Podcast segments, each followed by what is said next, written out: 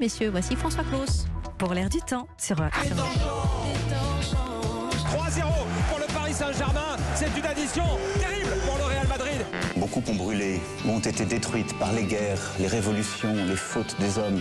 We kids shouldn't have to do this. On est assis sur une poudrière parce que les gens, ils ont peur. Europe 1. L'air du temps. François Claus. Il respire le monde qui bouge chaque dimanche soir sur Europe 1. Bonjour, bonsoir François Claus.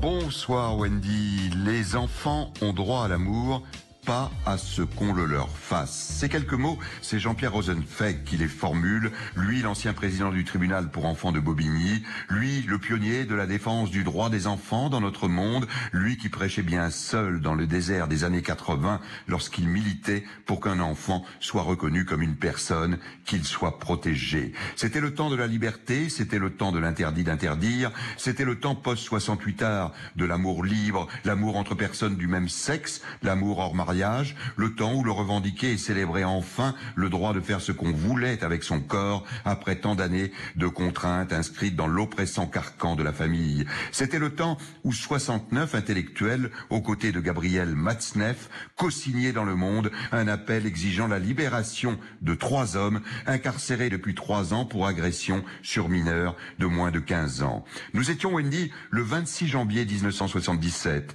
Les signataires avaient pour nom Jean-Paul Sartre, De Beauvoir, Gilles Deleuze, Philippe Solers, Jack Lang, Bernard Kouchner, Aragon, Patrice Chéreau. Tous criaient alors à l'injustice. Quelques caresses et quelques baisers ne méritent pas la prison. Les enfants ne sont pas victimes, ils sont consentants, pouvait-on lire dans ce texte. Le consentement, oui, le mot est lâché. C'est bien le titre du livre signé de Vanessa Springora, sorti cette semaine dans toutes nos librairies. Vanessa Springora, qui s'interroge face à Gabriel Matzneff. Comment admettre qu'on a été abusé quand on a ressenti du désir pour un adulte qui s'est empressé d'en profiter Vanessa Springora, qui éprouve le besoin de l'écrire 40 ans après, parce qu'elle n'a d'autre choix que de vivre depuis avec cette insupportable blessure. Expliquer 40 ans plus tard que non, définitivement non, un enfant ne sera jamais à l'égal d'un adulte dans le grand jeu de la séduction, dans le grand jeu fragile du désir, et que celui qui s'y brûle les ailes, c'est toujours l'enfant.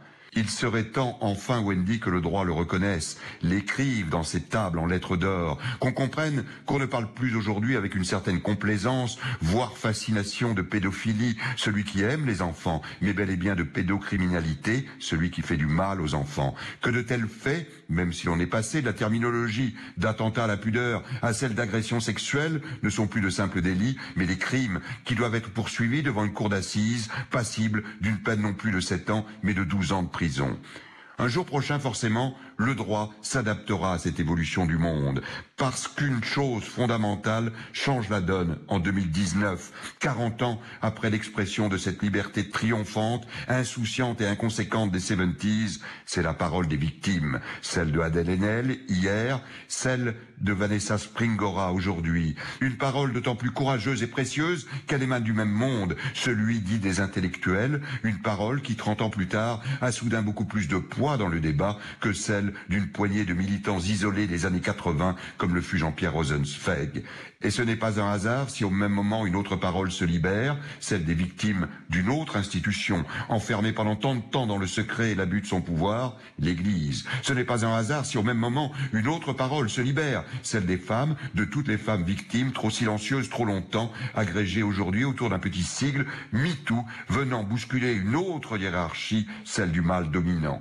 Bien sûr, il faudra du temps. 1789, Déclaration des droits de l'homme et du citoyen. 1946, droit de vote des femmes. Il aura donc fallu attendre 157 ans pour comprendre que dans droit de l'homme et du citoyen, il y avait femmes. Combien de temps aussi pour comprendre que dans droit de l'homme et du citoyen, il y a enfants, alors qu'on estime que 130 000 petites filles et 35 000 petits garçons dans notre pays sont chaque année victimes d'agressions.